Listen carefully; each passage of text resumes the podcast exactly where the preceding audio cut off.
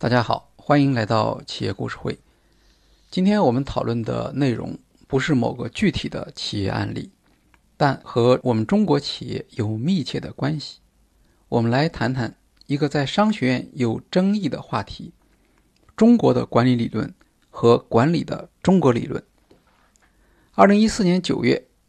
美国《哈佛商业评论》上发表了一篇论文，题为《管理的中国方法》。作者认为，中国企业是当前世界上最活跃的企业群体，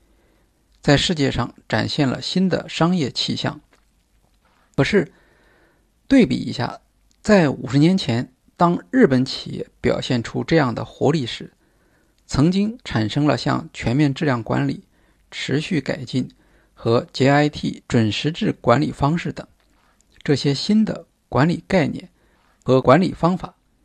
总结出来之后，得到西方管理学界的认可，成为当代管理理论的一部分。全世界的企业都可以学习并从中受益。比如，美国汽车产业就特别注意学习像丰田汽车等日本企业的管理经验，并且有了很大的提高。当然，大家都对中国企业在竞争中表现出的灵活性、速度、对规模和增长的痴迷。以及对价格竞争的依赖等等，表示了关注。中国企业向员工提出的奉献要求，也让西方企业界感到震惊。不过，由于没有提供理论上的总结，其他国家的企业发现自己很难向中国企业学习。比如，在最近我们看到的由前总统奥巴马负责发行的纪录片《美国工厂》里，美国企业和管理者。虽然羡慕中国员工对企业的这种奉献精神，但他们无法理解中国企业向员工提供了哪些心理上的满足来交换这种忠诚，因为中国企业对员工在物质上提供的满足，恐怕不足以解释普遍存在的在制造业中员工的以厂为家的行为。那么，当中国企业在国际市场上凯歌行进，夺取份额的时候，他们可能没有意识到，其他国家的企业员工和管理思想家会怀着怎样的心情来看待中国企业。由于缺乏主流的理论工具来解释中国企业的成功，中国企业越是在市场上成功，反而越有可能给一些不太有利的解释和评论让出了空间，甚至导致中国企业形象受损。遗憾的是。在中国的商学院系统，管理理论研究的影响也不大，理论的创建或者理论的供给非常有限。在改革开放后相当长的一个阶段，内地企业，无论是国有企业还是民营企业，都只能是在产品和服务上努力追赶西方企业。在这一期间，无论是学界还是企业界。都主张以西方为师，学习西方企业的管理制度和管理理论。随着中国市场上出现一些具有国际竞争力的企业，更加自信的中国企业界也开始寻求管理理论的中国特色。体现在培训市场上，则是中国式管理等强调中国特色管理思想的管理培训开始流行，以及像从历史看管理。从历史看组织等作品的出现，这里管理培训和作品考虑到了中国人的文化传统与心理特性，他们的市场销路很好，也受到一些企业家的赞赏。但由于其理论框架和案例距离现代企业管理的理解和认识相距太远，而被称为考古事业。中国管理思想的另一个重要来源。是当代企业家们的思考，经由媒体的推动，像张瑞敏、柳传志、任正非、王石等本土成长起来的老一代企业家，以及随互联网兴起的李彦宏、马化腾、马云、雷军、张一鸣等等新生代企业家的管理和领导思想，得到了比较多的关注。一些企业也入选了哈佛商学院的案例库。尽管中国企业的崛起已经成为事实，国际管理界和企业界对中国企业的管理经验也很感兴趣。然而，对中国企业的研究，并未像西方管理学界在二十世纪八十年代开始的对日本企业的研究那样，产生一批重大的理论成果。中国企业家在国际上的声望，也没能达到像盛田昭夫、松下幸之助的水平。同时，也很少看到其他国家通过学习中国企业的管理经验而取得成功的案例。造成这一现象的原因之一是中国企业的竞争模式以追赶和抄作业为主，本土的理论供给不足，同时也是因为目前还没有找到合适的理论框架，能够很好的提炼出中国企业独有的竞争力。因此，无法介绍给其他国家的企业来学习和应用。国内已经有超过两百六十所院校拥有 MBA 学位授予权，在这些学校的教学和研究中，本土经验的总结和提升是重要的内容。不过，中国的管理学者对如何总结中国情境下的管理实践，形成新的理论，也有不同的看法，甚至。对哪些是中国企业特有的管理实践也有不同看法。对于中国企业以及由此所形成的管理理论，主要有发展现有理论和创建独立理论两种路径。前者以国际管理学界知名学者徐淑英教授为代表，称为中国的管理理论，强调在中国的情境下应用、完善与拓展。现有的管理理论，即使大多数现有理论是从西方的文化情境中发展而来，因为理论就是理论，它是普遍适用的。我们可以研究如何运用西方的管理思想来解决中国企业的具体问题，或者在中国企业的研究中得到适用于其他所有地区的管理理论，丰富西方的管理理论。这就像过去的日本企业一样，国际管理学者从日本企业的经验中所总结出来的理论，已经成为世界管理理论的一部分。中国的管理理论这条道路，旨在通过有效的复制与检验，增强现有理论的通用性与普适性。另一派的主张叫做管理的中国理论，一些学者主张在中国情境下。对本土管理实践与现象提出新的解释。他们认为，中国社会独特的历史与演进特征，特别是改革开放四十年以来转型时期的经济、技术、社会和政治等文化环境的变迁所体现出的情境动态性，只能用新的本土理论进行解释，而不可能完全或很好的。用现有的理论来解读，按照这一派的观点，应当建立独立于西方管理学理论体系的中国学说。这一理论不再将基于中国企业的经验总结如何纳入世界管理理论视为需要考虑的主要问题。还有一些学者则认为，这条道路也可以发展成为世界公认的、具有文化普遍性的普适性理论。简单的说，所谓管理的中国理论，就是另起炉灶，建立中国的一套管理理论，让西方或其他地区成为这套理论的一个特例或具体应用。关于中国独特管理理论的成就，许德英教授给予保守的评价。他说：“可以理解人们对于一个立足本土、具有中国特色的管理学理论的期待。”但是，抱着对现存理论视而不见的态度去寻找新的理论，却使得我们在《孙子兵法》和儒家说教之外，再也未能看到一个有分量的管理学理论在中国诞生。华东理工大学郭毅教授表示了类似的担心。他说：“经验观察发现，中国本土研究缺乏好的理论建构与发展，就像一棵长不大的歪脖子树。”总是只有几个短短的树枝和小小的枝芽，始终长不成长青茂盛的参天大树。商学院的学者也感受到压力，比如浙江大学管理学教授魏江认为，中国江浙地区的经济发展显然不是以往的公司管理和组织层面的商学院课程所能够解释的。今天有活力的是小组织群，是小微创客组织，是平台化的组织。而西方战略管理理论对此并未给出指导性的分析，比如波特教授的五力模型是战略管理的核心理论框架之一。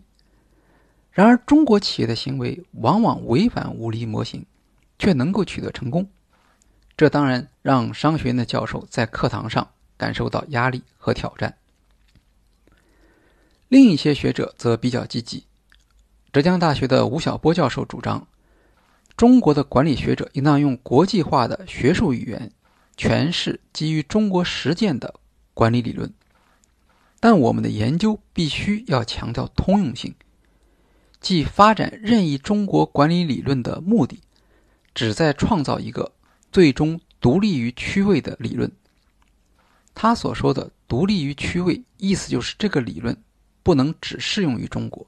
也要适用于世界上其他的地区。When you caught me, I was falling. Your love lifted me back on my feet. It was like you heard my calling, and you rushed to set me free. When I found you, I was blessed. 管理理论方面的贫乏也反映到实际工作中，给人们带来一些意想不到的困难。清华大学经管学院朱恒元教授曾经和欧洲的教授合作，进行中国产品创新的调查研究。他回忆说：“因为调查结果要与国际上的其他企业相比较，我们就采用了 OECD 当时刚刚问世的调查方案，叫做奥斯陆手册。在这个手册里，需要问受访企业所在的行业市场的需求增长情况怎么样。”一般对于高增长，我们的欧洲同行有一个操作性的定义：如果产品市场的行业销售数量年增长率超过百分之十五，那就是高增长。这样的标准，在朱恒元和他的研究伙伴们测试中国传统行业时还算顺利，但到了电子电信相关企业时，这一标准开始出现问题，几乎。每一家产品市场的增长率都超过了百分之三十，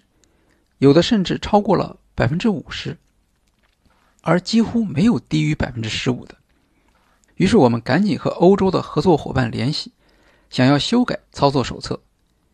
结果对方根本不相信，认为这是不可能的，肯定是我们搞错了。一个与此相似的例子是吉利汽车 CEO 李书福的故事。吉利在并购了澳大利亚变速箱企业之后，要求这家澳大利亚企业 DSI 用它的技术在中国生产自动变速器。澳大利亚管理层认为，整个设备投入要十亿元，但是在中国，最终五亿元就完成了。李书福说：“他们怎么也不相信，对于中国的制造优势，对中国成本的理解。”他们是很欠缺的。表面上看，这种认识上的差异源自信息不对称，但实际上反映了两种思维方式的不同。而在企业经营中，思维方式的差异就是双方管理思想上的差异。在几年前讨论全球化的热潮时，曾经有一个词汇叫“中国价格”，它的意思是说，只要中国企业进入某一产业。那么，这个产业中的国际企业就要准备好降价三分之一，否则顾客就会被中国企业抢走。人们经常会批评中国企业员工工资福利水平低，不尊重知识产权，不支付环境代价等等，但这些还远远不能充分的解释中国价格究竟是如何形成的，也不能解释中国企业或企业群所形成的。特有的持续降低成本的创新能力。清华大学在管理的中国理论创建方面比较活跃。朱恒元教授说：“管理的中国理论是说，我们从中国情境里挖掘的东西，要变成一个通用的管理理论。这条路走的人比较少，因为现有的管理框架主要是美国的概念体系逻辑。我们要做的就是在这个基础之上，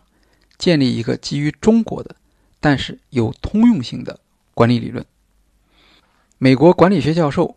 战略管理中资源基础理论的提出者 J. 巴尼和中山大学张书军教授认为，可以两者并行。首先，要求中国学者熟悉现有的管理理论，避免重复发明轮子的过程；同时，鼓励中国学者通过中国企业的案例研究，找到具有普遍性的理论。他们支持理论的价值取决于其普遍性的观点。例如，如果我们研究关于亚洲企业的家长制管理，目前所提出的管理的中国理论缺乏通用性。尽管与西方理论相比，这个理论能够更好地解释和预测中国企业，但他们无法将理论的解释和预测能力推广到所有的企业中。比如，中国理论可能无法很好地解释在欧洲或非洲企业中的管理和员工行为，尽管在他们那里也会有管理者表现出家长制管理的特点，但是。家长制管理在那里却并没有成为主流的管理方法，这就导致中国的管理理论缺乏普遍指导意义。目前来看，关于中国管理理论的争论中，前一个学派占了上风，也就是说，管理学者基于中国企业实践成就的理论创新，应当能够为全世界服务。除了上述争议之外，导致管理学中国理论进展不大的还有一个背景，那就是当前在世界范围内，管理思想界的创新出现了停滞和不足。管理学顶级期刊《美国管理学会学报》的统计发现，引用次数最多的二十个理论，几乎全都是在二十世纪六十到七十年代间提出的，只有一个理论——高管团队理论。是一九八四年提出的。徐淑英教授也同意，在过去的二十年里，管理的理论发展已经停滞不前了。第二次世界大战之后，出现了许多理论创新，像我们今天在管理学原理教材中可以看到的期望理论、目标设定理论、工作丰富化理论、绩效评估和反馈系统以及心理契约理论等等。大量的实验室实验和现场实验被用来检验这些理论，在公司层面上，也发表了许多经典的与公司性质有关的论文，例如制度理论、资源依赖理论、交易成本理论以及利益相关者理论。像著名的变革型领导的理论是在八十年代初提出的，而近些年来，西方主流管理学界在理论上。没有出现重大创新，这当然也会影响中国管理的理论创新。另一个因素是企业界的态度，在高度激烈对抗的背景下，为了保障自己的领先优势，企业不大愿意向管理学家开放自身的业务活动，造成理论总结上的困难。同时，企业界对于管理思想也抱有怀疑的态度。在商学院中以管理实战派著称的陈春花教授，曾经担任新希望集团联合董事长。他在《管理的常识》一书中提到，中国的家电企业热衷于学习西方管理理论，但由于管理水平或准备不足，实际效果可能并不好。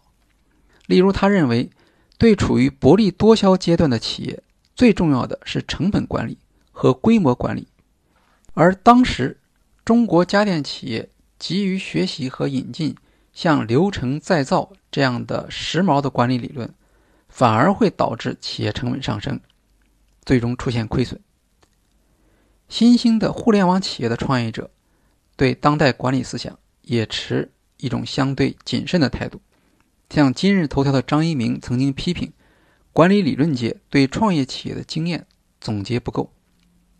他的批评。当然有其合理性。比如，高速增长是成功的中国互联网企业的一个特征，但目前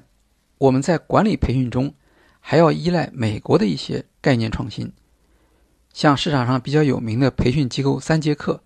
在运营培训中使用的仍然是像“黑客式增长”这样一个比较典型的外来词汇。那么，有没有将理论和企业实务结合的比较好的例子呢？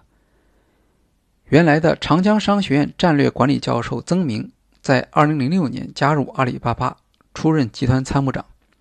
期间还担任过雅虎中国的 CEO。他不仅参与制定战略，还对阿里巴巴的战略制定和战略执行有相当权威的总结。如果我们将曾明的分析和新任董事长张勇的讲话进行对比，就可以发现，他们有许多思路的表达。和用语都是一致的。在阿里巴巴的决策核心，曾明教授以大胆和对战略机会的敏感而著称。当然，对于阿里巴巴，曾明教授的贡献主要的可能不是战略制定，而是帮助管理层形成战略理解和战略预期一致性。这也许是中国管理学界对企业最直接的帮助。好，今天的企业故事会就介绍到这里，谢谢大家。